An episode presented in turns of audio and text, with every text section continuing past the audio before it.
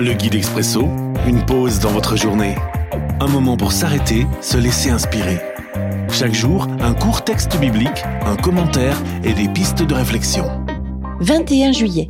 Aujourd'hui dans Nombre, chapitre 22, les versets 27 et 28. Quand l'ânesse voit l'ange, elle se couche sous Balaam. Celui-ci se met en colère et les coups de bâton pleuvent. Alors le Seigneur fait parler l'ânesse, et elle dit à son maître Qu'est-ce que je t'ai fait pour que tu me frappes trois fois? Quand l'autre n'avance plus.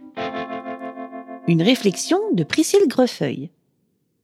Zut Ton N-1 traîne des pieds pour accomplir une tâche ou ne parvient pas à l'effectuer. Tu as beau te mettre en colère, le harceler de mails et de SMS, voire le menacer de licenciement cela ne change rien. Et si ton âne voyait ce qui est invisible à tes yeux? Oh, il n'aperçoit probablement pas un ange, mais peut-être se heurte-t-il à la réglementation, une difficulté technique, le process de partenaire, un conflit éthique. Ou peut-être perçoit-il les conséquences dramatiques qu'aurait ta décision s'il l'exécutait. Et si, au lieu de t'irriter, tu écoutais ce qu'il a à te dire? PS.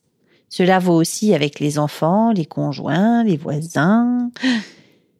Mise en pratique. Si quelqu'un fait l'ânesse de Balaam sur ton chemin, pourquoi ne pas lui en demander la raison? L'Expresso, un guide biblique accessible partout et en tout temps une offre numérique de la Ligue pour la lecture de la Bible, Radio Air et Radio Omega. Retrouver sur expresso.guide ou sur votre radio.